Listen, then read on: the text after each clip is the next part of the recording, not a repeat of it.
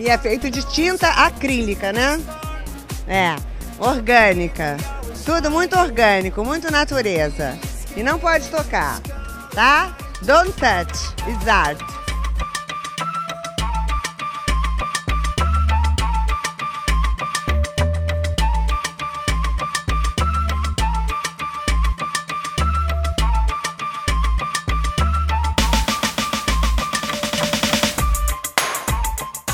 E aí, gente perdida? Tá começando mais um Não Pode Tocar. Eu sou o Rodrigo Hipólito e este é o 16 episódio da nossa terceira temporada. Se você começou a ouvir a gente agora, o Não Pode Tocar é um podcast sobre teoria, história, crítica e prática de arte. No nosso feed, você encontra os episódios de temporada com conversas, entrevistas, ensaios e experimentações o Pataquadas, no qual Alana de Oliveira repercute as principais notícias do mundo da arte, com colunas abertas de Denis Almeida e Camila Saloto, e o Não Pode Chorar, no qual nós contamos algumas desventuras da vida e pensamos em maneiras criativas de lidar com elas. Você pode nos ouvir em qualquer aplicativo para ouvir podcasts, também no Spotify, no Deezer, e em todas as plataformas comumente usadas para ouvir música. A gente posta os episódios também no YouTube. Você pode recebê-los por e-mail ou escutar diretamente no site notamanuscrita.com, onde você encontra outros conteúdos que nós produzimos, como contos, crônicas, ensaios, artigos acadêmicos, vídeos, ilustrações, fotografias e muito mais. Acesse notamanuscrita.com e confira a descrição completa deste episódio com os links para tudo que nós comentarmos. No final da postagem original, você encontra o link para o nosso PicPay. Acesse picpay.me barra não pode tocar e considere nos apoiar financeiramente com um, dois, cinco reais mensais ou com qualquer valor esporádico. Se não der para nos apoiar financeiramente agora, só de compartilhar este episódio e indicar o Não Pode Tocar para outras pessoas e seguir os nossos perfis nas redes, você já nos ajuda e muito. No Twitter e no Instagram, os nossos perfis oficiais são arroba não pode tocar, sempre com o D de pod no mudo. E quem comanda os nossos perfis é o Tiwi, o primeiro e único cão podcaster. Segue o Titi para acompanhar as novidades do programa e também muitas fotos e vídeos de cachorros. Antes de nós seguirmos para o conteúdo do episódio de hoje, eu quero te convidar para a comemoração dos 10 anos do portal Leitor Cabuloso. Eu já comentei aqui antes que eu faço parte do Pindorama, um podcast que discute as narrativas curtas da recente ficção científica brasileira. O Pindorama é parte do portal Leitor Cabuloso. Nessa comemoração de 10 anos de trabalho para divulgação e fortalecimento da literatura, a Domênica Mendes e o Senhor Basso vão promover 10 horas de live no canal do Leitor Cabuloso no YouTube. Em uma das mesas, eu estarei presente para falar sobre revistas literárias de acesso gratuito. Eu vou deixar linkado na descrição deste episódio o canal do Leitor Cabuloso, os perfis do Twitter e do Instagram e o Pindorama Podcast, que eu espero que você já tenha começado a ouvir.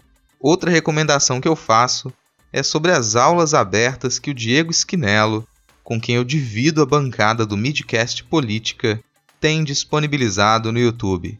O Diego tem chamado várias vozes muito interessantes para pensar o conhecimento científico e vale muito a pena acompanhar essas aulas. Na última segunda-feira, o assunto foi epistemologia decolonial, o que combina muito com a conversa do episódio de hoje. Tudo linkado na descrição deste episódio em notamanuscrita.com. Chega de recados iniciais, vamos para o programa de hoje, no qual eu conversei com a Júlia de Moraes Almeida a respeito da criminologia cultural, necropolítica e o direito à cidade. Bora lá pro episódio.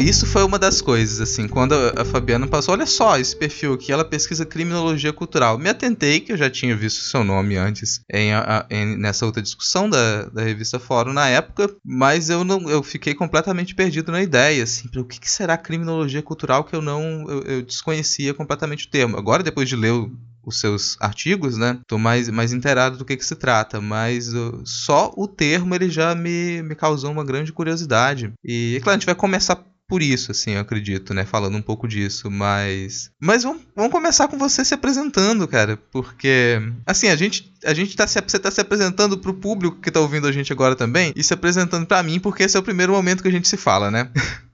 Então, pode fazer tanto aquela, aquele látis corrido, que o seu látis é bem interessante também, mas se quiser fazer uma apresentação mais descontraída, fique à vontade. Bom, antes de começar, assim, esse, esse corrido, eu sou advogada, né? Então a gente é meio coxinha, assim, nas, nas apresentações.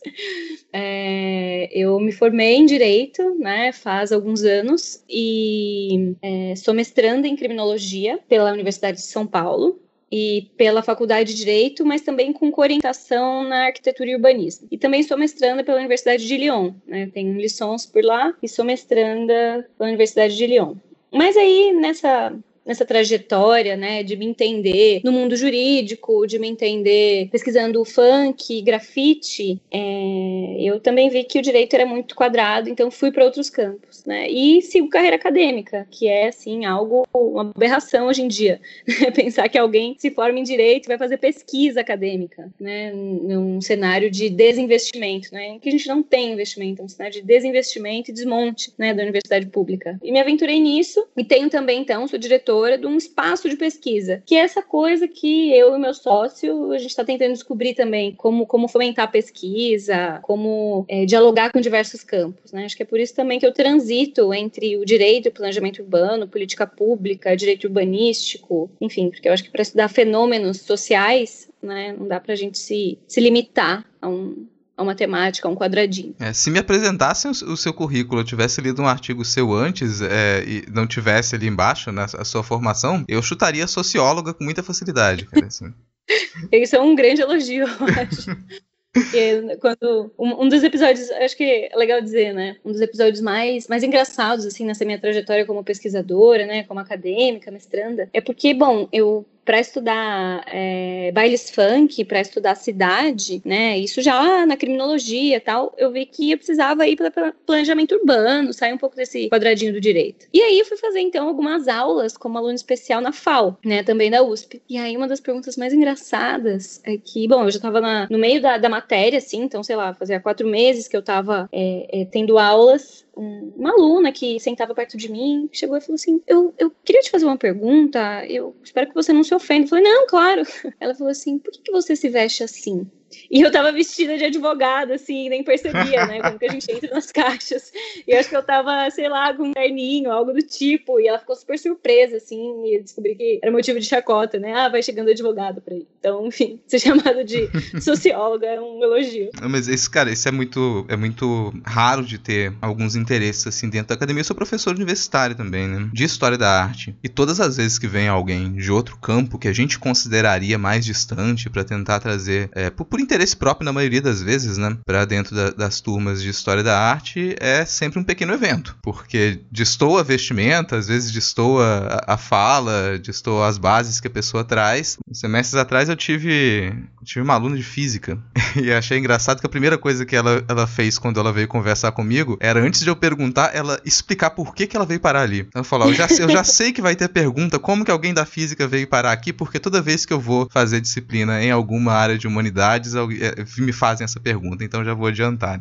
Assim, quando a gente pensa no que a gente vai discutir aqui hoje, e quem está nos ouvindo já provavelmente leu a descrição do episódio, já, já pegou o título e vai estar, tá, espero, tão curioso quanto eu com relação a essa área de criminologia cultural, já pode imaginar também que é necessário um, um nível de interdisciplinaridade alto para conseguir desenvolver essa, esse tipo de discussão, né, de cruzamento. A gente vai passar por isso também. Para a gente começar assim, e as pessoas começarem a entender um pouco do que você pesquisa e no que você tem atuado, e, e eu vou chutar que algumas pessoas vão se surpreender com como que essa discussão ela pode estar presente no direito, eu vou começar por, por uma que você tratou já em alguns artigos. No artigo chamado O Caso da Região da Luz sobre o aporte da criminologia cultural, você fala pra gente das diferenças entre uma cidade esteticamente produzida para agradar o mercado e uma cidade que reflete os atritos que compõem essa cidade. A gente teve um episódio anterior, e esse tipo de encaixe é bom para quem acompanha aqui o podcast. No episódio anterior, a Fabiana, o tio e eu, a gente comentou sobre as origens europeias e neoclássicas do nosso sentido de beleza e sobre como esse sentido de beleza afeta profundamente a maneira como a gente se relaciona com a realidade. Então, nesse episódio, de certo modo, essa questão ela retorna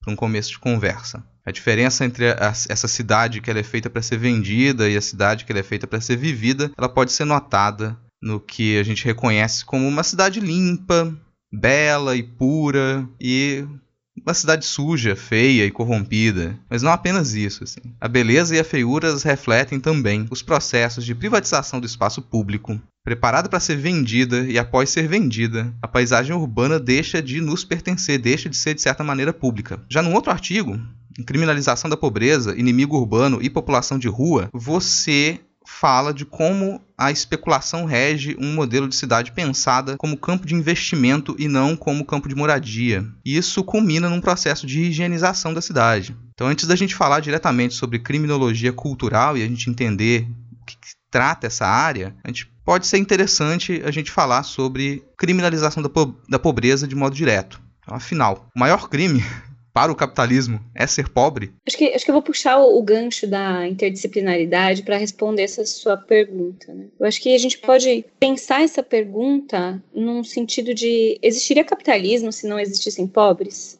Eu acho que não, né? Então eu acho que a, a, criminalização da pobreza, ela é um mecanismo, né? E aí eu explico. Puxando esse gancho da interdisciplinaridade, eu, eu comecei a perceber que, bom, enfim, sou advogada, né? E pesquisadora em criminologia, que é essa parte que transita né, entre o direito penal e a sociologia para tentar entender por que, que algumas condutas são crime e outras não. Por que, que alguns países da América Latina consumir maconha é crime e outros não, né? Plantar é crime e outros não. Acho que a pergunta é essa e não porque existem muitos traficantes em determinados países, né? Acho que é por que, que a gente está criminalizando algumas condutas? E acho que esse questionamento né, da criminalização, da tipificação de comportamentos sociais é muito interessante para a gente pensar a cidade. Né? Isso é uma coisa que sempre me, me afligiu, assim. Então, é, quando a gente pensa nesse inimigo urbano, é, eu comecei a, a, estudar que esse inimigo urbano ele está presente desde que a gente entende cidade como cidade. A gente precisa desse inimigo, a gente precisa do outro, porque uma das premissas capitalistas é exatamente essa: você criar a figura do outro, né? E, e se colocar melhor que isso, porque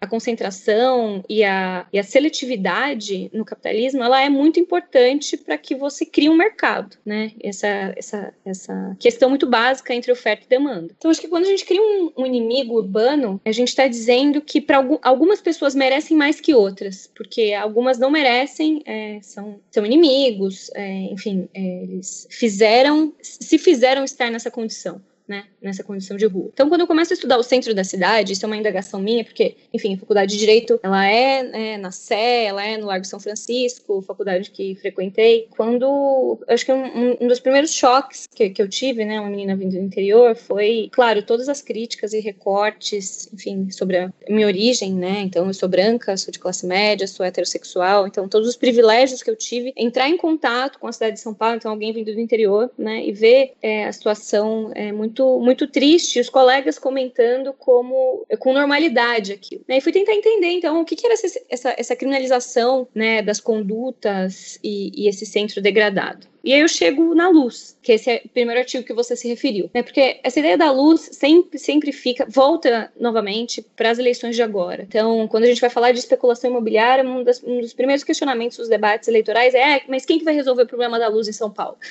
acho isso muito engraçado, que a gente sempre volta no imaginário de que a luz, né, o problema da luz são, são políticas públicas. E eu realmente acredito que o são, mas é porque elas, essas políticas públicas, elas não são feitas para os moradores, elas são feitas para especulação imobiliária, para o capitalismo. Por que, que eu digo isso? Porque de, de, todas as políticas que foram aplicadas na região da luz, nenhuma delas é, conversou, dialogou diretamente. Acho que talvez a gente precise dizer isso, né, a gestão Haddad se propôs, se inclinou mais a esse diálogo com os moradores. E eu digo que não pessoas que estão usurpando, mas moradores mesmo, né, moradores de rua, pessoas que ocupavam prédios vazios daquele lugar. Né, essas pessoas, elas nunca foram consultadas para a gente entender que tipo de moradia eles precisam. Né? Na realidade, não. A gente dialogou com quem vai lucrar com isso. A gente dialogou com os donos dos prédios, a gente dialogou com os donos de imobiliária, a gente dialogou com é, empreiteiras e não com os moradores.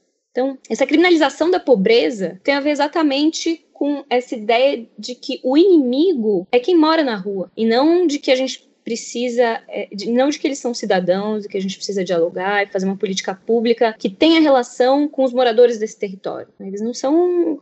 A, a, a luz ela não precisa ser revitalizada, já tem vida na luz pessoas já moram na luz, por exemplo. Ela precisa ser entendida enquanto um território ocupado por pessoas que têm demandas muito singulares. Né? Então, são pessoas que não entram nessa classificação de moradia unifamiliar, por exemplo, que precisa de, bom, um quarto né, para o pai e para a mãe, um quarto para o filho. Não, talvez albergues, né? Qual que é o problema de fazer política pública de albergue? Uma pessoa que tenha um, um quarto à noite é, é, para um dia todo de trabalho, né? Qual é o problema da, da, da gente reconfigurar o espaço para a real demanda de quem está ali? E o problema, a meu ver, né, que é o que eu escrevo no artigo, que está muito relacionado à região da luz e criminalização da pobreza. O problema é que não é interessante para o mercado fazer o VEG. É interessante para o mercado fazer, requalificar esse espaço, né, fazer com que apartamentos unifamiliares, por exemplo, ou maiores ou grandes, em que se consiga vender por um valor maior, né, seja feito nessa região. E para isso, o Estado entra expulsando os moradores dessa região,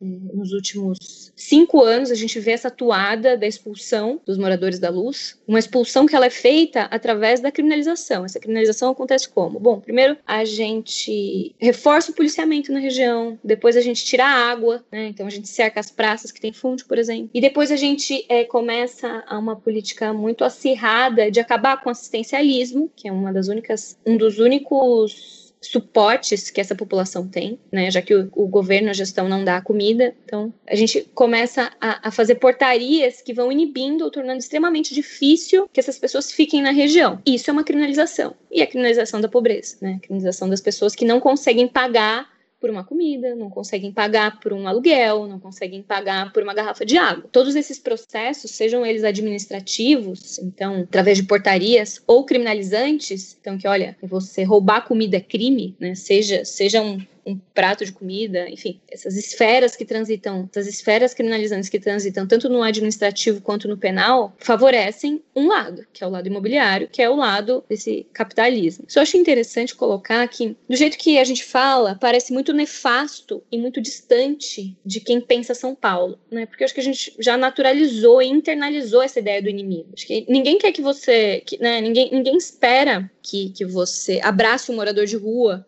o que você sente ali com o morador de rua. Ninguém espera né, esse ato altru, altru, altruísta, né, essa, essa doação é, de alma, vamos dizer assim né? Mas eu acho que a gente entender os processos pelos quais a política pública passa, né? entender os processos criminalizantes é fundamental. Né? Acho que é por isso que eu, que eu me interesso tanto na temática e vou procurar esmiuçar isso. Não sei se eu viajei muito no tema, assim, enfim. Não, não viajou não. Você está falando, eu estou pensando num, num, comparativo aqui. Não sei se é um comparativo inevitável também, mas é. Eu, eu fico pensando no, no, no, giro, no giro neoliberal da década de 70, com relação à cidade de Nova York, por exemplo. Porque a cidade de Nova York da década de 50, da década de 60, ela era, assim como uma boa parte dos Estados Unidos da época, espaços voltados por uma política de bem-estar social. Então a gente tinha uma cidade que ela se preocupava com uma certa organização e com um, uma, algo que se aproximasse de ter um mínimo de qualidade de vida, sempre voltado, de certa maneira, para o mercado de trabalho, não necessariamente para um mercado com, com M maiúsculo. Mas no final da década de 70, o giro neoliberal pelo qual passa os Estados Unidos e depois com a eleição do Reagan, ele envolve desarticular políticas públicas dessas grandes cidades. Nova York foi o grande exemplo disso. Então, para quem, tá, quem, quem, pega filmes do final da década de 70 e durante a década de 80, pega a representação que você tinha de Nova York. Que ela era cidade assustadora, assim, era cidade que as pessoas tinham medo de sair na rua porque elas seriam é, alvo de violência. Uma cidade com quantidade de popula uma população de rua muito elevada e que se a gente pegar da, na ficção, o destino que se esperava para a cidade de Nova York na época era a fuga de, de Nova York, o filme do, do John Carpenter. Era uma a ilha ia ser fechada, ela ia ser é o local onde você ia despejar os criminosos e não tinha mais solução. Agora essa desestruturação da cidade de Nova York, ela serviu a um certo propósito. Esse propósito ele fica bem nítido quando você entende hoje em retrospecto a política de tolerância zero do Rudolf Giuliani e o que como que se revitalizou com muita aspa, com muitas aspas aqui, alguns desses bairros que eram bairros periféricos e exemplos de marginalidade. Você trabalha com o que a gente hoje chama muito bem de gentrificação e esses bairros eles passaram por esse processo que está ligado ao processo de especulação, né? Eu fico sempre pensando nos, nos padrões comportamentais que a lógica neoliberal imputa a nós, assim. A defesa intransigente de uma liberdade individual acima de, de uma liberdade social e de, das escolhas individuais acima das escolhas públicas, ela faz com que as pessoas pobres elas sejam culpabilizadas pela própria, própria pobreza. Inclusive, pensem sim também. Pensem que culpados pela pobreza, pelo estado de pobreza no qual ela se encontra, são elas. E se você é o culpado pelo estado de pobreza ou criminalidade no qual você se encontra, a gente não precisaria pensar em nenhuma política para poder fazer com que essa pessoa saia dessa condição, porque ela de imediato se pressupõe que ela seja esse inimigo, que ela seja quem está errado, porque ela escolheu transformar o nosso, o nosso mundo nesse inferno. É, é muito curioso isso, porque o Neil Smith, né, que é quem, que é quem lança essa ideia da gentrificação, ele fala sobre esse processo urbano de, de especulação imobiliária, porque a gentrificação é isso, né? É esse estado que, que que entra, né, essa, essa, inter, essa intervenção urbana que vai caminhando para um, uma intervenção do Estado na cidade para que a, é, para que só a especulação imobiliária ganhe com essas mudanças. E o Neil Smith ele vai falar sobre isso, inclusive no pós-guerra, né? Então ele fala, na verdade, que o processo de gentrificação vem um pouco antes da década de 70. E na década de 70, com o neoliberalismo, consolida essa ideia de que o Estado ele não é mais alguém que está fazendo um, um favor para reestruturar a cidade. Né? Na realidade, ele é, é, é obrigação dele fazer com que alguns tenham lucro em cima do espaço. E é muito interessante você ter falado de Nova York, porque, enfim, o estudo do, do Smith é de Nova York, mas eu acho que tem algo muito interessante que é que Nova York não tinha nada, né? Nova York, na verdade, não tem nada. Nova York é alguma coisa hoje por conta do mercado financeiro daqueles prédios de que, assim, Nova York não gera nada, não planta nada, é super frio, né? Estamos falando de um norte global inóspito que só vira esse, esse centro global de referência, né? Porque joga com uma criação do mercado financeiro. Então ele cria o mercado financeiro, cria a financiarização dos espaços e reproduz isso em uma escala, em uma escala global. E aí Nova York vira uma cidade valorizada porque começa, porque cria também essa especulação imobiliária aliada à financiarização do espaço urbano.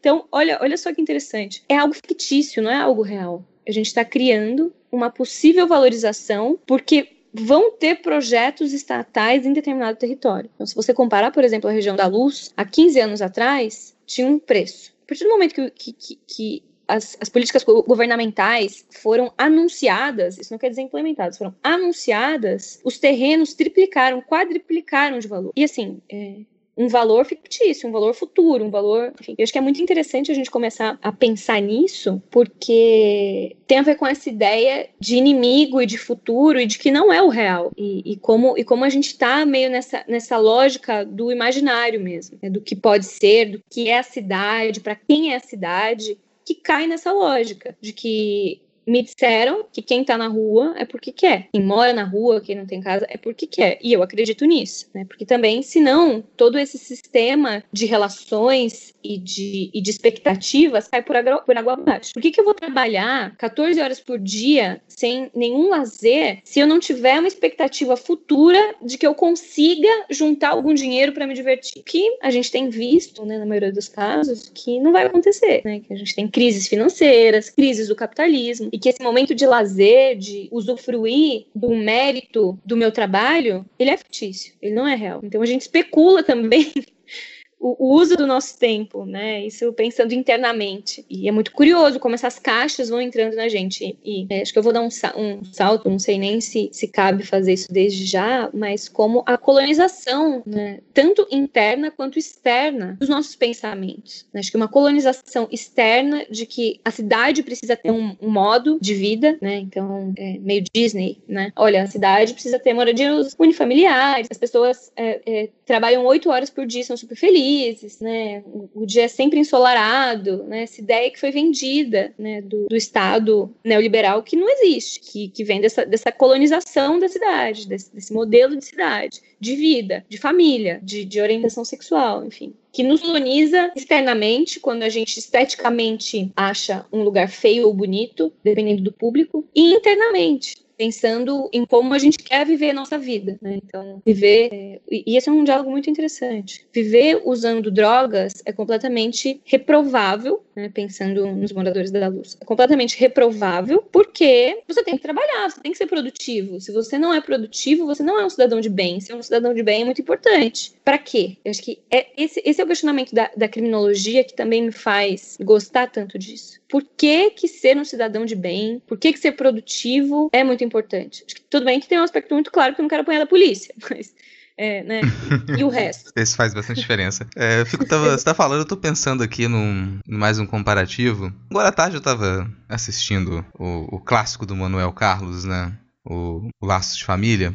E acho muito engraçado que é na, na, uma estrutura que ela tava presente em todas aquelas novelas do Manuel Carlos e que, que é, você tem os personagens centrais, que eles são identificados como uma classe média, então são moradores de apartamento, apartamentos de prédios da década de 50, 60, 70, do Rio de Janeiro, Leblon, Copacabana, mas eles não são entendidos como ricos. Eles precisam de um comparativo para que se entenda que eles são o que se espera de pessoas comuns, que é as pessoas que moram na Barra e que têm não um apartamento, mas uma casa com piscina e que jamais trabalham. Então você tem sempre algumas cenas que mostram que as pessoas de classe média estão trabalhando que elas trabalham para que o, obje o, objetivo do trabalho dela é que elas possam passear na, na Gávea, ao sol, acordar de manhã no fim de semana e dizer vou pegar uma praia e descer ao sol. E essas pessoas, elas, elas estão em contato com quem seria pobre. As pessoas mais ricas não, nunca estão em contato com quem seria pobre. Essas pessoas estão em contato com quem seria pobre, que são os empregados domésticos e porteiros, basicamente. E que nunca aparece onde essas pessoas moram na novela. Os cenários eles são sempre barra e e Leblon, Copacabana, Gávea. Nunca aparece ou raramente aparece onde essas pessoas pobres moram porque a existência delas deve ser uma existência ligada a esse ideal de uma vida do trabalho para o lazer, e que em São Paulo se configuraria de uma maneira diferente. Eu, eu costumo brincar que em São Paulo o objetivo das pessoas é trabalhar para poder trabalhar. Sabe, minha irmã mora há, o quê? há 20 anos em São Paulo, talvez, e ela quis durante muito tempo que eu fosse morar em São Paulo. Hoje eu moro em Vitória, aqui no Espírito Santo. Ela quis durante muito tempo que eu fosse morar em São Paulo. Eu nunca me dei muito bem com essa rotina da cidade, por maiores que fossem as possibilidades que a cidade se propagandeava me dar, milhares de possibilidades o tempo tempo todo para diversão, possibilidades culturais, de formação, mas que para que aquelas possibilidades existam, eu preciso estar constantemente trabalhando e não posso realmente acessá-las, a não ser que seja por uma distração, por um entretenimento que eu vá ocupar o pouco do meu tempo livre, não com qualquer outro tipo de atividade, mas com a atividade de consumo dessa, desse tipo de produção cultural o que sempre me incomodou muito. Então, se aquele ideal do Rio de Janeiro era você trabalhar para poder passear na Gávea num dia de sol, para São Paulo isso se configura diferente. O seu tempo, o tempo livre das produções audiovisuais de São Paulo, ele vai ser o tempo em que o empresário modelo vai se reunir num café para poder discutir grandes negócios e ali ele vai conhecer é, é, outro tipo de pessoa, sabe? Você nunca tem esse espaço desgarrado do, de um trabalho que é o trabalho limpo, o trabalho ideal. E o trabalho sujo da cidade de São Paulo, ele não aparece não pode aparecer. E ele existe, ele tá ali presente para todo mundo, sabe? Mas ele não pode aparecer. Enfim, se você falou de viajar, eu tô aqui viajando nessas representações, assim, que a gente costuma consumir de São Paulo e do Rio de Janeiro como essas principais é, centros urbanos do país. Né? Não, mas eu, eu acho que a ideia é exatamente porque acho que pela minha trajetória foi exatamente por não conseguir pensar na caixa, por contestar muito ela, que eu fui para criminologia, né? Que para entender, assim, porque criminalizar alguma coisa é muito grave, né? Aqui no Brasil, principalmente, é, porque acho que tem um, um sistema carcerário que te, te, bota um medo, né? Pelo menos da minha parte, assim, de que, olha, eu não posso ser taxado como criminoso, senão eu sou a escória da escória, né? E, e isso de que a criminalização de condutas tão comuns para alguma parte da população é muito revoltante, né? Então, puxa, todos os meus amigos brancos usam droga e eles não são presos. Mas aí, quando eu começo a falar de periferia e falar de outros espaços, ou falar da região da luz, por exemplo, eu vejo que a criminalização do uso de drogas é muito ferrenha, né? Então, as pessoas apanham, as pessoas vão presas, as pessoas saem machucadas, as pessoas saem violentadas desses espaços. Acho que a contextualização é essa, de que é crime, mas é crime só para algumas pessoas, né? Para as pessoas pobres. Acho que a criminalização da pobreza vem meio disso também, né? Da gente pensar que é crime, mas é crime só para alguns e que o ordenamento aplica diferentemente, né? Apesar da gente ter essa ideia do direito de que o direito ele é neutro, de que a gente nossa importamos a dogmática, a dogmática alemã e usamos a neutralidade. Não existe neutralidade. Nós somos o que somos por nossas, por nossos contextos históricos, socioeconômicos. É, eu tenho, eu tenho uma, um lugar de fala. E esse lugar de fala é branca, por exemplo, do sul global, estudante da USP. É, acho que esse, esse ponto da neutralidade talvez seja central, assim, pra gente tentar entender o que, que, é, o que, que é essa área da criminologia cultural. E acho que foi um, um dos pontos que me sensibilizou, assim, na, na, na, sua escrita. Porque normalmente eu pegaria textos de direito e eles, eles principiam a argumentação pelo texto da lei. O que, em muitos casos, o que que não encontrei necessariamente no, no material da sua pesquisa, assim. E, então já, já teve uma, uma relação inicial diferente. Peraí, eu estou lendo um texto aqui que ele vai trabalhar com certos aspectos legais, porém ele já está marcando um certo ponto de vista. E isso é o que, o que talvez junte esses dois termos, né? Porque a gente fala criminologia e a tendência é a gente pensar em algo muito exato, em algo já determinado. E o termo cultural vai exatamente no sentido oposto. Esse daria para dar uma definição definição direta de criminologia cultural? Eu acho que é, antes eu só vou falar um pouquinho desse debate, né, da criminologia. Porque eu acho que o que você está dizendo é sobre um embate que a gente tem no direito. Direito é uma ferramenta. Acredito eu que o direito é uma ferramenta como uma ferramenta, ela pode ser usada por muitas coisas. Então eu posso dizer que a criminologia, ela é um conjunto de normas para formar delegado e fazer um curso de criminologia onde eu ensino só medicina legal, por exemplo, para falar de trajetória de bala, para falar de como identificar um suspeito, para falar como tipifica o crime A e B. Mas eu posso falar de uma criminologia também que não se preocupa com essas com essas esses elementos fáticos, né? Se preocupa com elementos mais subjetivos para entender por que que eu estou identificando por que, que eu estou dizendo que elementos X, Y e Z fazem com que eu identifique um criminoso? E acho que essa é a grande batalha. Né? Isso não sou eu que estou dizendo. Por exemplo, o Eugênio Zaffaroni diz isso, o Salomão Checaira diz isso, né, que são professores que eu tive. O Dieter diz isso. Acho que é, depois, enfim, posso até colocar a referência no, no, no podcast para quem se interessar. É, esse embate, né, é, é, é, muito importante no direito, pensando que ele é uma plataforma de transformação que pode ser usada por A e B. Nisso, vamos para a criminologia. Né? Bom, a criminologia, segundo pontuo de novo a partida, a criminologia por Salomão Checaira é a gente tentar entender por que, que determinadas manifestações são crime e outras não, manifestações sociais. Né? Então, por que que é, tomar álcool não é crime, mas fumar um baseado é crime, pensando que são substâncias que entorpecem, que mudam o meu estado. Né? Então a gente pode falar, dar muitas explicações aqui, inclusive de que, bom, a, a maconha é criminalizada porque ela é da Jamaica, porque ela é negra e porque, enfim, somos racistas. E acho que a criminologia cultural, ela vem nessa tentativa de tentar entender por que que algumas manifestações artísticas são crime e outras não. Por que que festival de música eletrônica é legal e baile funk não. Uso de droga tem nos dois. Ocupando espaços públicos tem nos dois. Som alto, tem nos dois. Consumo de é, é, excessivo de álcool tem nos dois. O que, que muda, então?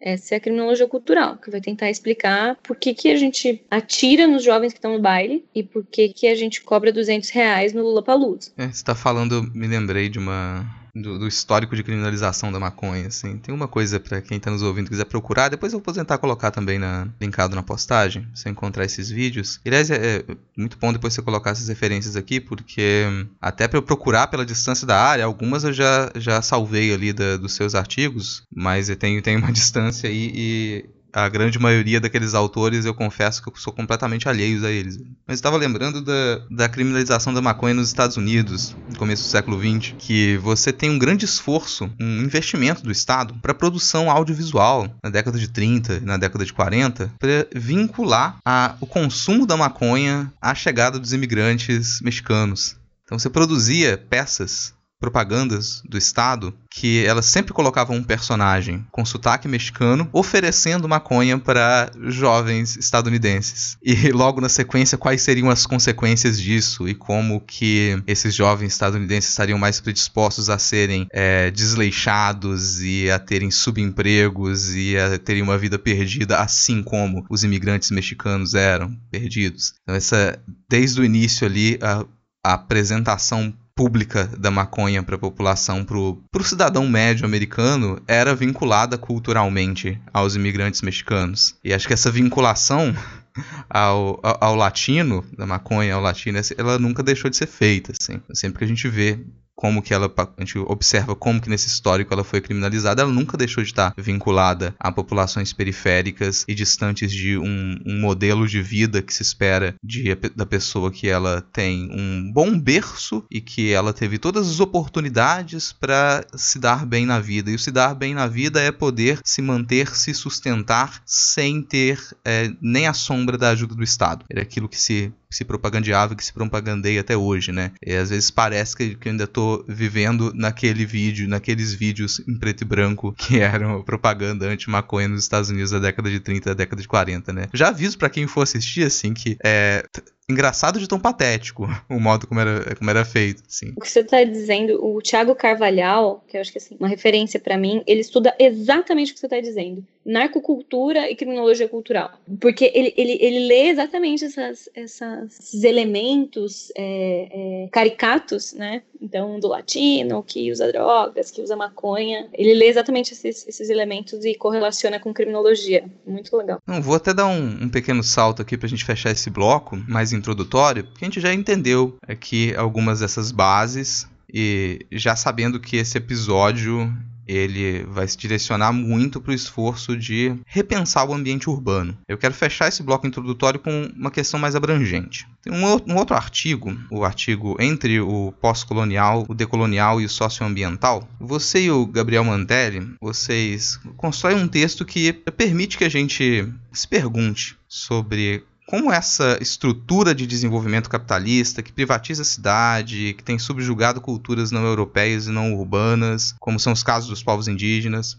povos, aliás, que sempre e cada vez mais têm se organizado para exigir um tratamento jurídico pensado a partir das suas perspectivas, então a gente está falando aqui de visadas decoloniais, pelo que você percebe o quanto que o direito ambiental, e aí eu estou falando direito ambiental porque também é uma área que a gente precisa compreender e e que raramente a gente vê esse termo, né, esse termo disseminado, o quanto que o direito ambiental tem se aberto para possibilidades decoloniais? É uma, é uma perguntinha meio, meio, meio, sacana, porque ela é muito abrangente também, né? O Gabriel Mantelli, ele é, ele é meu sócio, né, no espaço Almeida Mantelli, assim, meu grande aventureiro de pesquisas. E acho que para falar do direito ambiental, eu acho que é legal falar da, das nossas conexões, né? O Gabriel sempre foi do direito ambiental e trabalhou ambiental por muito tempo. E aí, ele já no mestrado, eu, eu questionei, né, porque ele já estava estudando é, decoloniais, né, descolonização também, e pós-colonialismo, e estudando ambiente urbano, né, estudando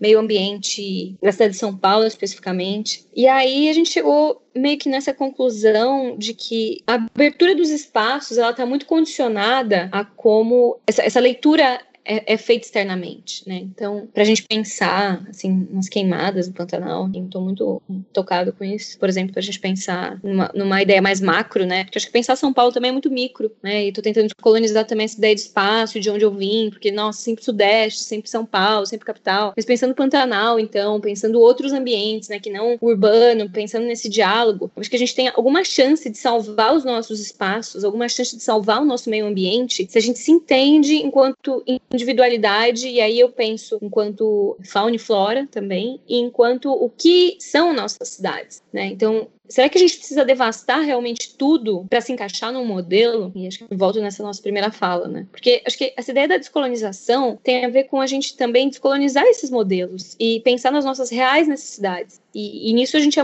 muito a gente deve ser, e é a conclusão que eu e o Gabriel chegamos, muito insurgente ao pensar cidade, ao pensar meio ambiente, ao pensar é, relações também, né, sociais, ao pensar pesquisa acadêmica. Ser disruptivo é fundamental, porque ser disruptivo é ser latino, é sair desses estereótipos e dessa caixa que nos colocaram enquanto marginais. Eu sou marginal e eu sou fora do contexto e estou em ambiente errado sob uma ótica do norte global, que me vê e me, e me diz ser inferior. E se eleve e se coloque no meu patamar, construindo cidades, domesticando a fauna e a flora, domesticando o modo de se viver. Né, domesticando no sentido mesmo de ser doméstico, de entrar nesse molde de família tal. Tô, tô, tô ouvindo, tô pensando aqui também, porque é, eu fico. Isso é uma dúvida quase totalmente filosófica aqui, pra, considerando que eu desconheço alguns desses debates a maioria desses debates dentro do direito. Mas você fala e eu fico pensando se nas as transformações pelas quais o direito passa. Eu tenho que me perguntar se o direito ele ele obedece à legislação ou a legislação obedece ao direito. Porque quando eu penso na legislação, por exemplo, a legislação que, que rege as políticas com relação a povos indígenas, que essa é uma coisa da qual eu estou mais próximo, isso ainda isso sempre me assusta, porque a nossa legislação indigenista ela não é tão distante assim em seus princípios da legislação indigenista do século XIX.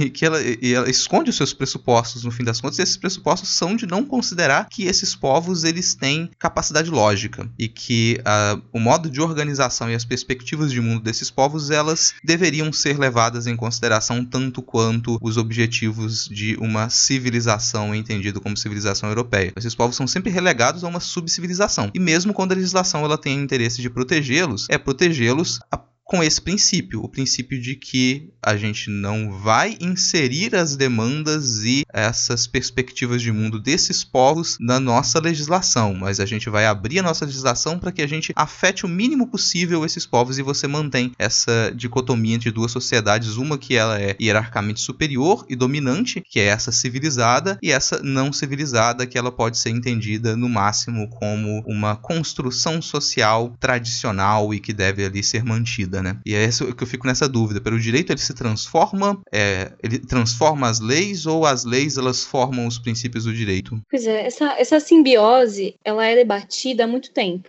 né? Só que eu acho que ela é debatida não com esse olhar que a gente está que a gente está querendo. Né? Então, o, meu mestrado é exatamente isso, criminologia cultural, uma perspectiva decolonial. Porque o direito por si só, ele é europeu. A academia por si só, ela é europeia. Aí fica um outro questionamento. Será que a gente consegue fazer esse debate por dentro do direito, por dentro da academia? Não sei. Então, será que a gente consegue sair desse modelo do século XVIII que é iluminista? Né? Nós estamos falando de uma, de uma, de uma, de uma razão, de uma neutralidade iluminista do século XVIII, né? Que clama pelo saber neutro e por essa dominação da natureza com o homem como centro. E, e o direito vem dessa ideia de que a lei nessa neutralidade, através do diálogo dos homens, dos acadêmicos e dos superiores intelectuais, né, o direito ele vai conseguir é, é, arrumar mecanismos muito eficientes para que essas relações sociais se se aconteçam da maneira mais pacífica possível. Eu desacredito um pouco do direito em que eu acho que o direito ele está corrompido nessa plataforma colonial por si só. Ele nasce disso, se desenvolve a partir disso. Mas não vejo também outra saída em um cenário político-social tão de direita para a gente se emancipar. Eu não acho que a gente vai sair das armas e escrever uma nova Constituição, né? Ou escrever alguma outra coisa que a gente não chame de Constituição e a gente chame de regramento social. Então, eu vou muito nessa ideia do Estado de bem-estar social, e aí eu volto um pouquinho no nosso debate neoliberal, Estado de bem-estar social. Por mais triste que possa parecer a minha fala, acho que a gente precisa voltar a esse estado de bem-estar social. Então, na década de 70, a gente debatia se era melhor comunismo, socialismo ou capitalismo. Agora a gente vai debater que precisa voltar ao estado de bem-estar social, né? Nessa ideia francesa, acadêmica, de que o direito é um mentor, né? E, assim, eu acho que essa perspectiva é a nossa maior salvação, assim, para resguardar direitos. Pelo menos a gente já tem uma estrutura estatal aliada a um direito posto que minimamente consegue garantir direitos humanos. Porque eu acho que o que a gente está pensando aqui é que o direito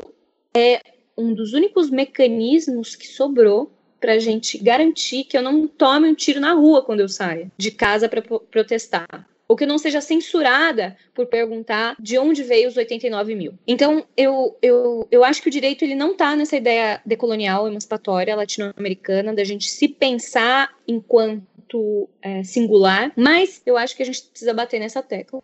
E exatamente por isso que eu persisto né, no estudo da criminologia cultural, porque eu acho que é melhor eu tentar dialogar por dentro da estrutura do que por fora. Por fora não tem nada muito certo, né? Por fora, quando a gente vai pensar em baile funk, as pessoas estão morrendo. E a gente não fica sabendo como, por quê, mas ainda tem um inquérito. Então vamos atrás disso. Pensando que hoje faz 10 meses do massacre de Paraisópolis, inclusive. Jovens morreram por estar, morreram sufocados por gás lacrimogênio por estarem se divertindo. Não sei se a gente entra mais em criminologia cultural,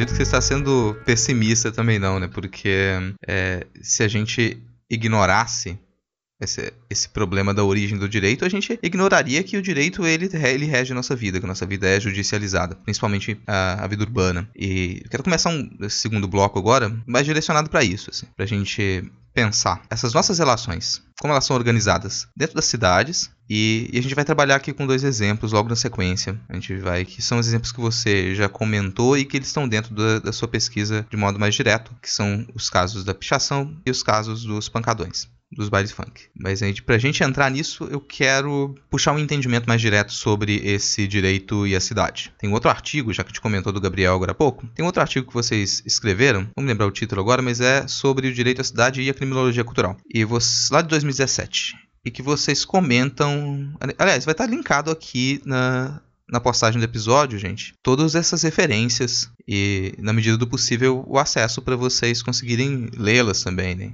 Então são, é, é um conjunto de textos que ele é bem elucidativo para quem estiver achando essa discussão um pouco complexa em alguns pontos, para quem não é da área, por exemplo, ou para quem está tá aí começando a graduação. A gente tem muito público de graduação aqui, não necessariamente da área de arte também, né? Mas, por favor, acessem esse, esse material que já dá um, um bom auxílio. Mas lá vocês comentam da necessidade de um plano diretor, um plano diretor urbano que promova essa democratização do ambiente urbano e a gente já entendeu que esse ambiente urbano ele não é democratizado e que ele tem um inimigo muito bem determinado que é o pobre e todas as práticas culturais em torno do pobre. Então as nossas cidades elas são socialmente excludentes e isso vira uma pergunta. As nossas cidades elas seriam então socialmente excludentes e divididas em castas desde a sua fundação e ainda quão profundas e radicais deveriam ser as reestruturações propostas por uma espécie de plano diretor para romper um pouco, eu não estou falando nem de desfazer essa, essa estrutura, mas de romper um pouco com um senso comum que criminaliza todo o tipo de prática cultural própria das favelas e de comunidades periféricas. Nós não vamos discutir aqui é, nesse ponto o,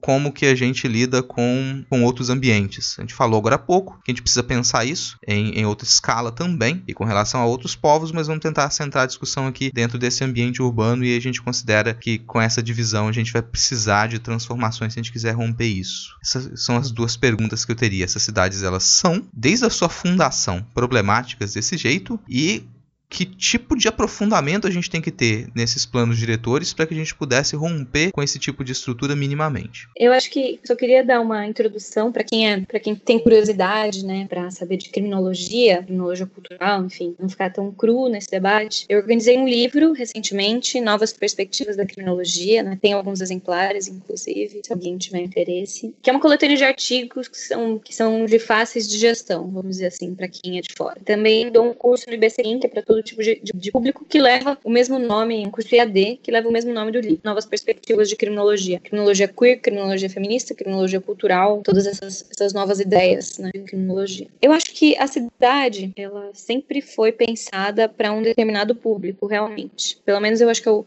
posso falar do que eu estudei, que é a cidade de São Paulo. Já com, claro, todas as críticas ao meu eixo sudeste clichê, né? Mas a cidade de São Paulo, desde a sua formação, e a Raquel Ronick, que é minha orientadora, fala muito sobre isso, né? A cidade de São Paulo, ela sempre foi um território de disputa, né? Porque a cidade de São Paulo, ela, todo mundo quer ficar no melhor lugar. Isso, isso, é uma premissa. Assim. Então, os melhores lugares são aqueles que não são, não são brejo, que não são alagados. Temos essa, essa, esse histórico escravocrata colonial né, todo esse modelo colonial de que os, os, senhores moravam nos melhores territórios e os empregados, os escravos, nos piores. Isso significa que sempre se criou uma centralidade e uma periferia. A partir do momento que as cidades vão crescendo, essas pessoas vão, se, vão sendo expulsas através da, da especulação né, imobiliária, vão sendo expulsas jogadas cada vez mais na periferia. E a gente pode pensar alguns modelos um pouco é, é, que, agem sobre essa lógica, mas que são um pouco diferentes num sentido espacial, né, desses, desses núcleos que se expandem, que é o Rio de Janeiro, por exemplo, uma cidade de morros e, e nobreza, mas que também as pessoas que moram nas, nas periferias urbanas, que levam o nome de periferia não por estarem na ponta, mas por estarem em lugares menos privilegiados, estão em reservas ambientais. Né? Então, nessa ideia de que é, onde mora pobre é, é onde está onde temos problemas, né? Então, ambientais ou de saneamento. Isso vem muito desse debate que a gente começou a travar de que é, o Estado é, valoriza ambientes que têm ricos e não vai valorizar ambientes que têm pobres. E, e eu queria fazer um adendo também sobre essa, essa conotação de pobre, né? pobre no sentido socioeconômico real é, é, que eu estou usando, mas, enfim, também em, to, em, todo um debate em torno do, do empoderamento. Né? Não estou usando de uma maneira pejorativa, estou usando de uma maneira de maior compreensão. Quando a gente está falando, então, de periferia e de pobreza, a gente está falando de territórios negros, especificamente no caso brasileiro. Né? Os territórios negros é, são esses territórios criados pela, pela, espe pela especulação e pelo crescimento da cidade que antigamente eram é, é, os guetos, né? Um lugar de refúgio, um lugar de irmandade. Acho que vem daí essa ideia de que de comunidade, né? Ah, a gente não fala favela, a gente fala comunidade, né? Quando a gente vai falar no, no, no jornal da, da Globo, ah, porque a comunidade, a comunidade. V vamos tirar de lado esse debate, né, sobre como é difícil para TV, para Rede Globo falar favela, né? Porque a partir do momento que fala favela, tem que resolver um problema.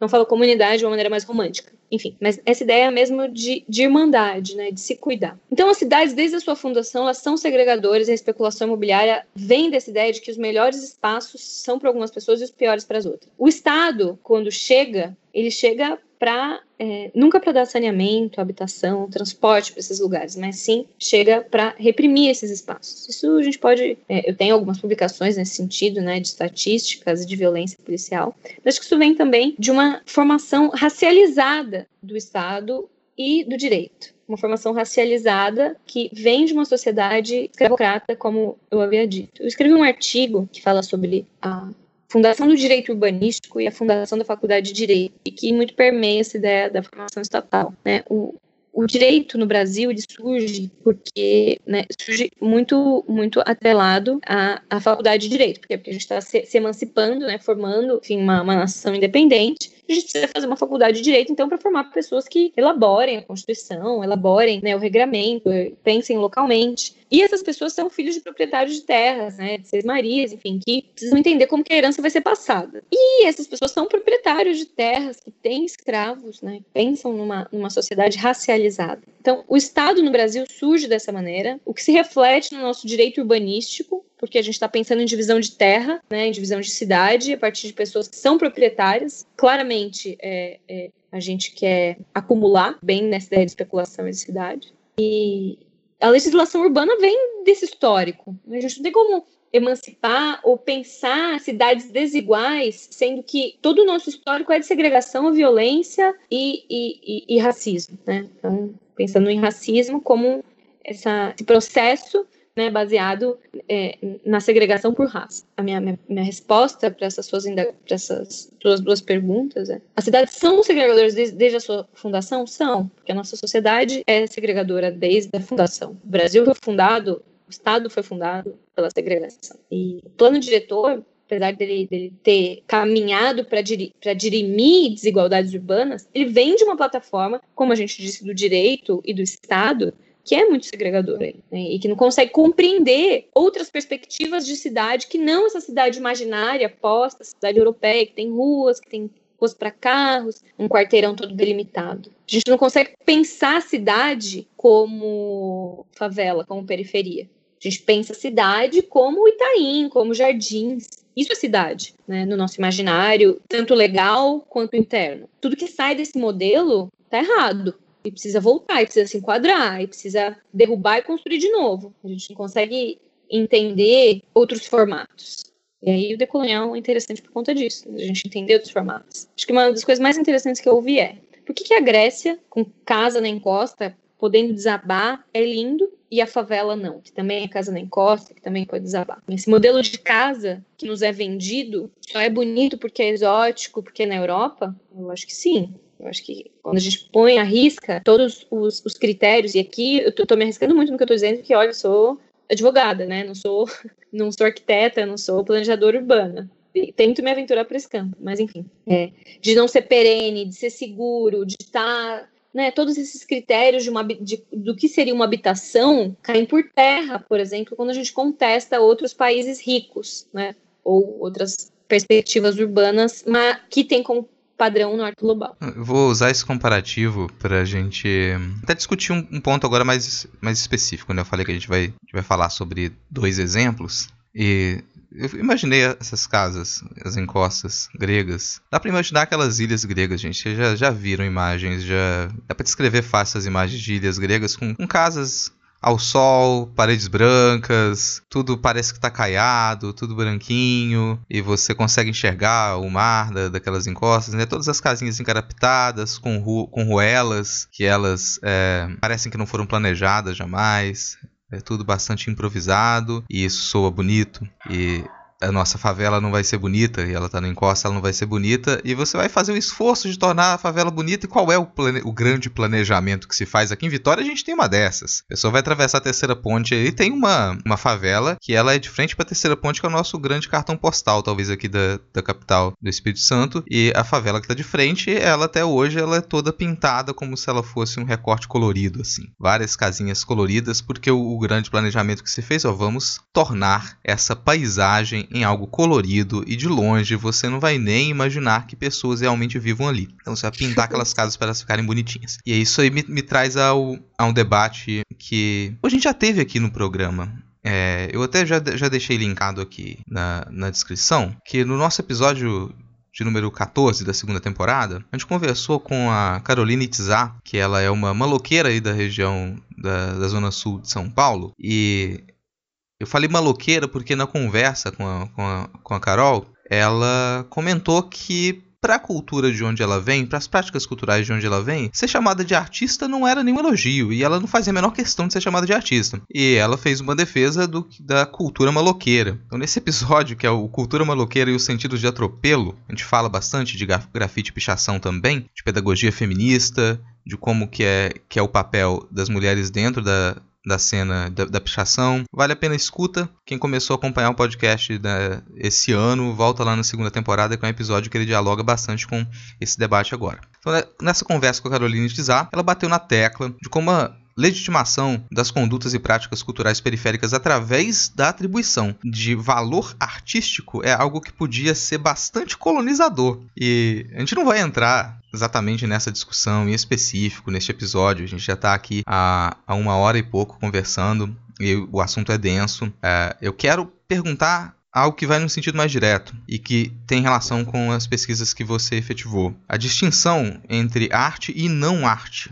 E você trata disso num, num artigo que é grafite barra arte, pichação barra crime. É, é, algo presente, isso é algo presente na legislação de São Paulo. Isso que eu achei, eu achei também como algo mais pontual, muito interessante. E isso seria de modo deliberado? É uma pergunta já pensando no conteúdo desse artigo, assim. Isso, essa escolha entre grafite e pichação é algo deliberado para criminalizar práticas que são práticas que revelam esses atritos culturais da cidade e eu vou lembrar que talvez é algo que você vou parafrasear, não sei se você disse exatamente dessa maneira, mas que a exibição desses atritos ou esses conflitos também são aquilo que fazem a cidade, né? Esses conflitos eles constroem a, é, a, a cidade viva e você teria essa estrutura legal em São Paulo que criminaliza exatamente as práticas que evidenciam esses atritos. Exatamente. É.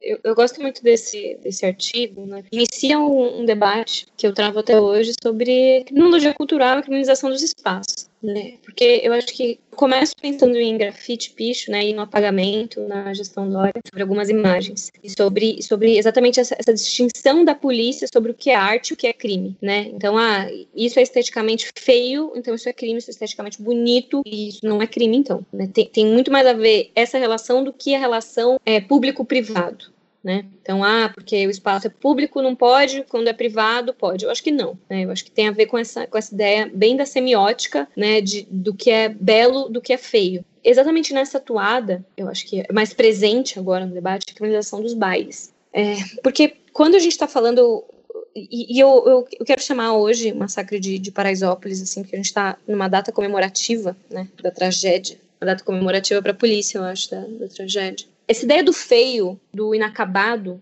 ela é muito presente, né? Então, olha, o baile funk ele é proibido porque tem um monte de gente seminua, porque tem muito consumo de droga, porque tem, tem muito pobre, porque não tá na rua, porque não tem alvará, né? Então, todas essas essas essas, essas depreciações estéticas que são feitas, né, que são caracterizadas, que caracterizam o ilegal, o ruim, é, elas estão presentes em todo o ordenamento, é, pensando nesse diálogo com a cultura. Então, o que se encaixa, o que está em museu, é é belo, é bonito. Que tem essa validação institucional nos é digerível. O que não tem uma validação institucional não é digerível. É por isso que a polícia é, entra, por exemplo, no baile funk atirando. E não entra, por exemplo, no baile do Denis atirando, que são ambientes que tocam a mesma música. E esse questionamento também é muito interessante. Por que, que a gente está criminalizando um território periférico. Por que, que a gente está criminalizando Paraisópolis, né? Aborda semanalmente um baile que é que tem mais de oito anos de existência e tem mais de 3 mil pessoas frequentando é,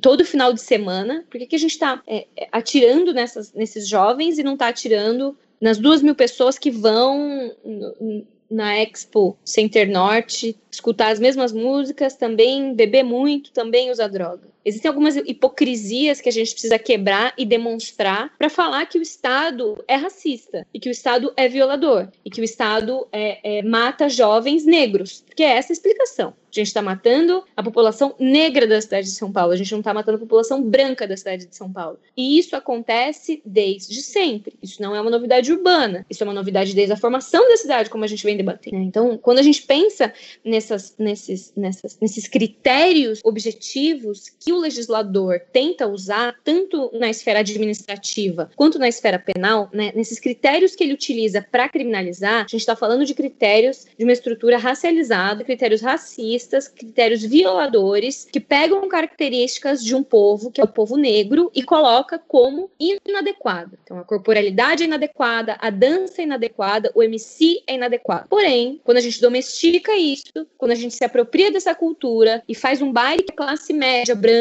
consegue consumir, que a classe alta branca consegue consumir, quando a gente torna essa música digerível, assim como foi o samba, assim como foi, enfim, outras manifestações é, artísticas, como é o rap também, que agora é feito por brancos, né? Quando a gente consegue digerir, se apropriar disso, aí ele tem uma validação. E aí a gente faz um, um mexido no ordenamento jurídico e para de criminalizar o, cons o, o, o consumo de, da música funk para criminalizar os bailes. Porque baile de favela só tem na favela. A gente pode chamar de baile do, do Denis, né? Mas isso não é baile funk. Isso é um ambiente branco que toca músicas que são produzidas na periferia. E aí que é engraçado. É, é engraçado, assim, no sentido pejorativo da palavra, né? A gente está criminalizando, então, quem produz a letra da música, quem fala uma realidade, quem tem essa ideia é, de afrontamento da condição, né? De afrontamento do Estado. A gente criminaliza, prende, mata quem produz, mas a gente não criminaliza,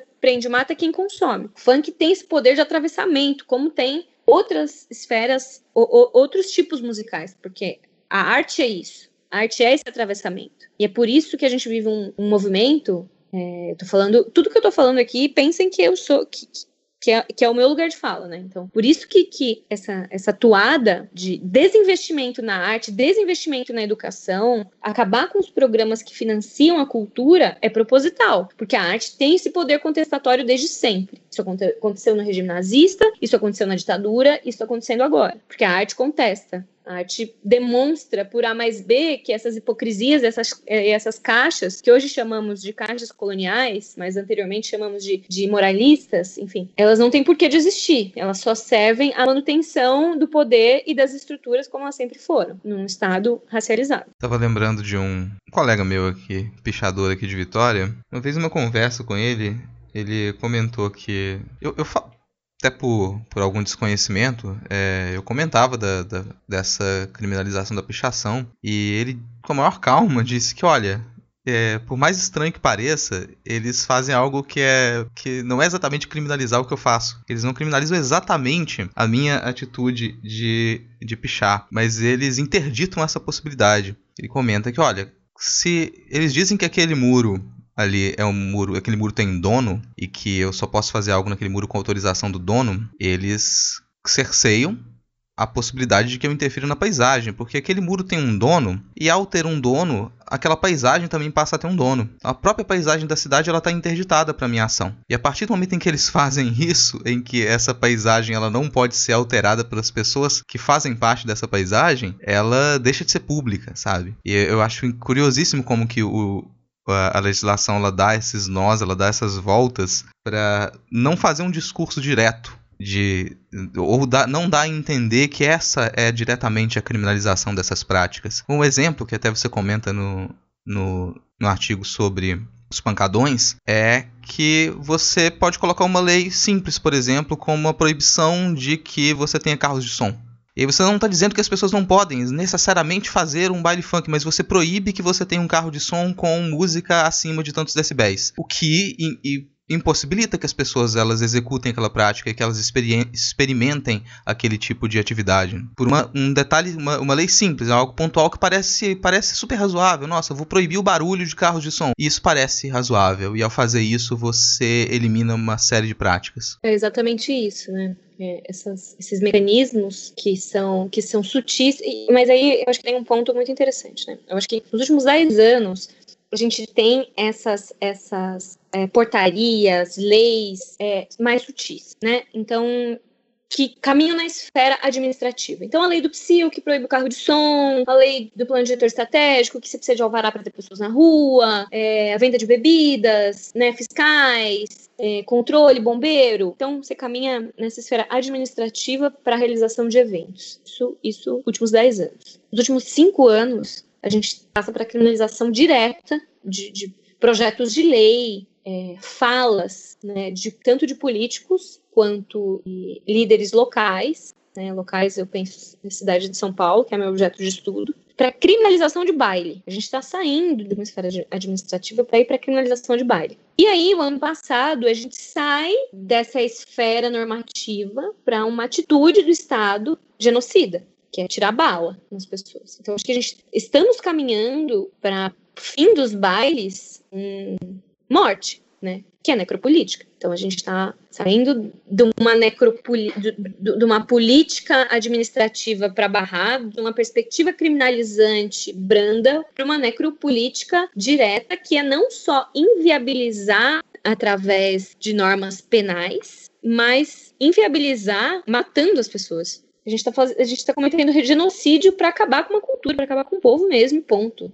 E a gente vai usar muitas desculpas. A gente vai usar o tráfico como desculpa, a gente vai usar os bailes funk como desculpa, né? A gente vai, a gente vai criar muitos inimigos para que a gente acabe com essa, com essa população, que é uma população que é um excedente capitalista. O índice de desemprego sobe, a gente não tem o que fazer com, essas pessoas, elas vão para a rua e a gente não quer cuidar de gente na rua gente quer pensar em mercado.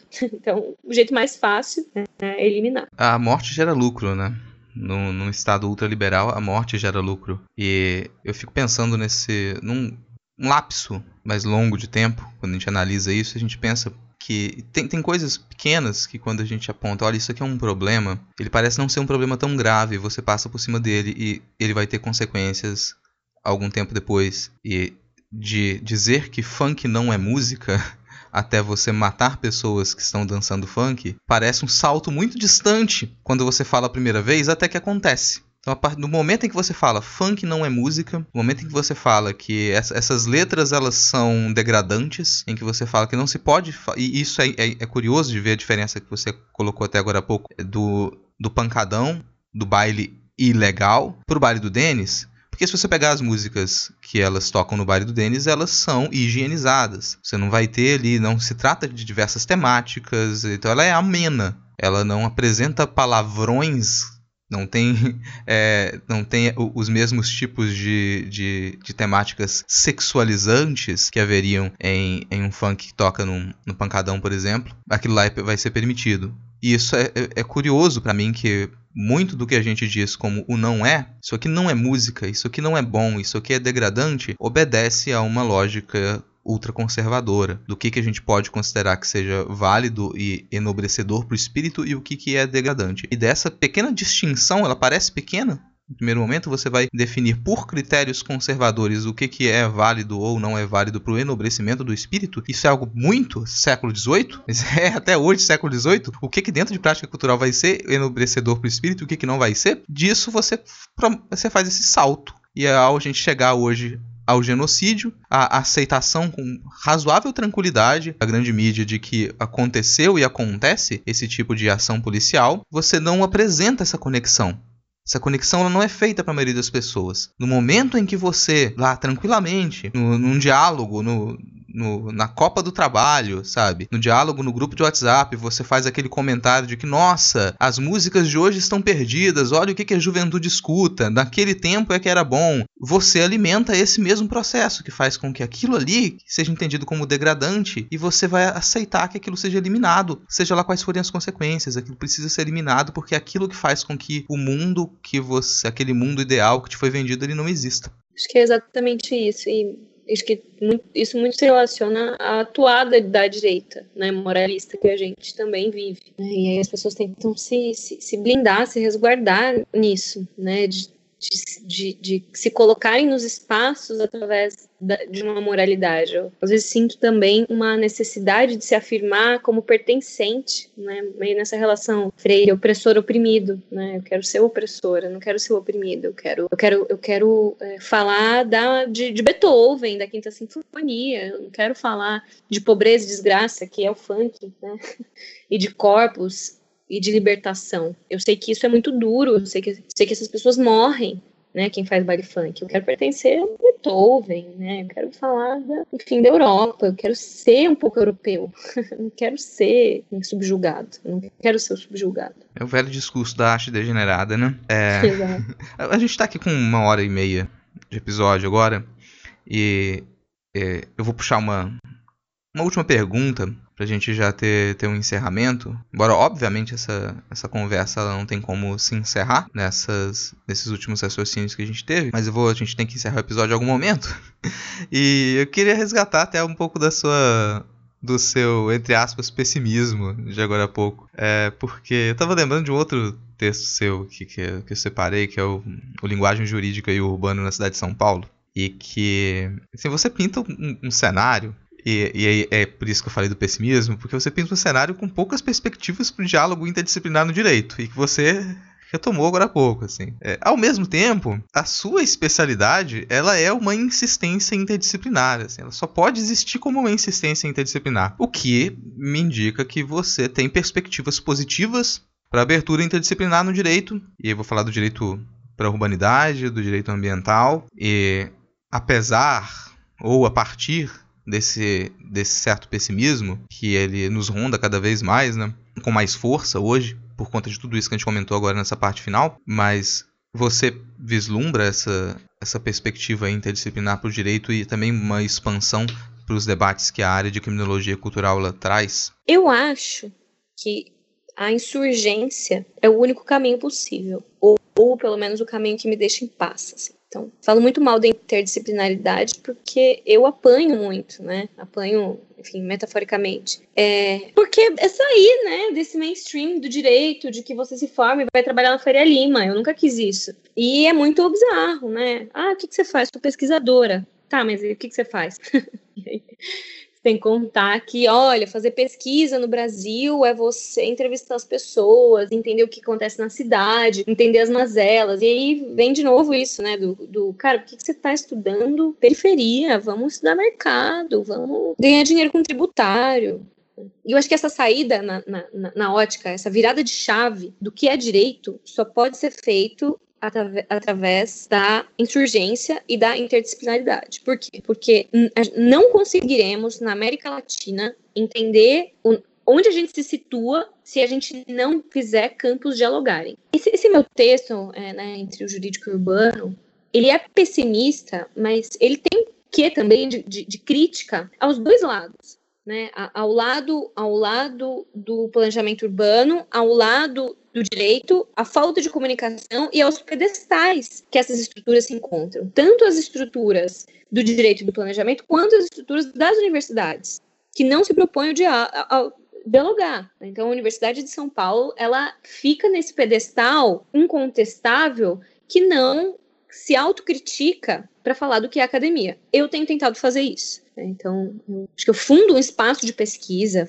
tento fazer, é, tento criar uma carreira acadêmica, né? E eu digo tento criar por quê? Porque dialogando com instituições, pedindo bolsa, pedindo aquilo, né? Pedindo, pelo amor de Deus, é, um financiamento. Né? Então, é uma luta mesmo. E eu acho que a gente precisa ser linha de frente. A gente, eu digo, quem quer um país melhor, quem quer mudar, quem não está é, é, conformado, né? Então a gente faz podcast, a gente escreve artigo, a gente publica, a gente divulga. Acho que ser linha de frente e pensar em, em, novas perspectivas é nossa única saída. Né? Eu não vou me conformar vendo Pantanal queimar, queimar e não falar nada, e não fazer nada. É, ou vendo gente morrer na periferia e não falar sobre isso. Tendo que eu ocupo lugares de, de privilégio estou dentro da Universidade de São Paulo, falo de dentro do direito, sou advogada. Então, é, tem um pessimismo de um diagnóstico, uma coisa bem, bem me, da medicina mesmo, né? Tem um diagnóstico do que a gente, de onde a gente veio, mas eu acho que tem uma, uma eu acho que não é esperança, mas tem uma obrigação de ser linha de frente,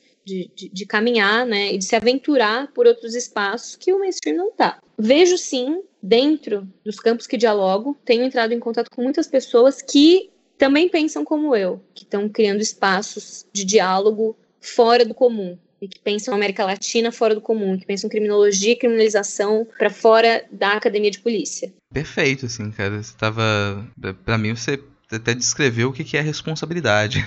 responsabilidade de pesquisa, sabe? Responsabilidade com um compromisso mesmo. E o que te dá a perspectiva, né? Bom, mas a gente está se aproximando aqui para encerrar e a gente, a gente falou de muitos autores, a gente comentou alguns exemplos. Os seus trabalhos eles já estão linkados aqui, assim como o livro também, e, e o curso vai estar linkado para as pessoas acessarem na descrição. Queria te perguntar se você tem mais alguma indicação e se tem algum ponto que você acha que ele, que ele não foi tocado nessa conversa e que ele realmente precisa ser dito para uma mensagem final. Tenho mais uma indicação, que é um livro que eu também organizei, que são estudos em homenagem ao Vino Augusto de Sá, que foi um professor que também caminha nesse cenário interdisciplinar que fala sobre cárcere, sobre ressocialização, todo esse, esse problema do, do, cárcere, assim, é, é, é o, o, o, Drauzio Varela do direito, se eu puder fazer uma propaganda boa do Albino, né? Então, é um, cara um bom comparativo, né? Um bom comparativo.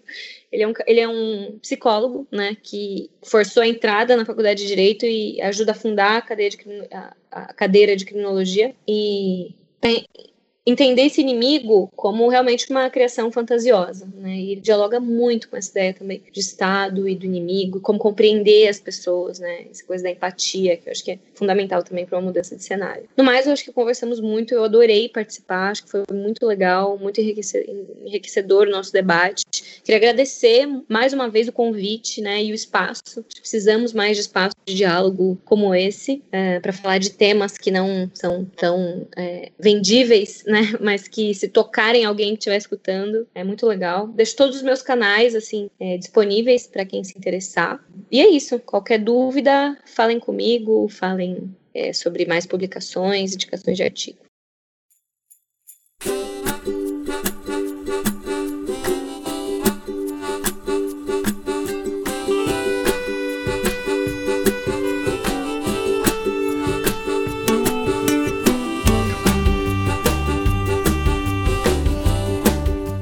Tá aí, encerrando mais um Não Pode Tocar. Gostou? Não gostou? Fala com a gente. Você pode entrar em contato através do e-mail não pode tocar gmail.com ou pelos perfis do Twitter e do Instagram arroba não pode tocar, os quais são comandados pelo Tiwi, o nosso primeiro e único cão podcaster. Vai lá ganhar uns lambejos do Titi. Aproveite e acesse notamanuscrita.com, onde você encontra outras de nossas produções, como contos, crônicas, artigos acadêmicos, vídeos, ilustrações e mais podcasts. Lá em notamanuscrita.com você você pode acessar a descrição completa deste episódio, com os links para os artigos publicados pela Júlia e todos os conteúdos que nós comentamos. No final da postagem, você também encontra o link para o nosso PicPay. Através do picpay.me barra não pode tocar, você pode contribuir para a continuidade deste projeto independente. Você pode colaborar com um, dois, cinco reais mensais ou com qualquer valor esporádico. Se não der para contribuir financeiramente, só de compartilhar este episódio e indicar o Não Pode Tocar para novos ouvintes, você já nos ajuda e muito. O papo hoje foi absurdo de bom. Eu agradeço muito por essa conversa e se as pessoas quiserem entrar em contato com você, Júlia, como elas te encontram?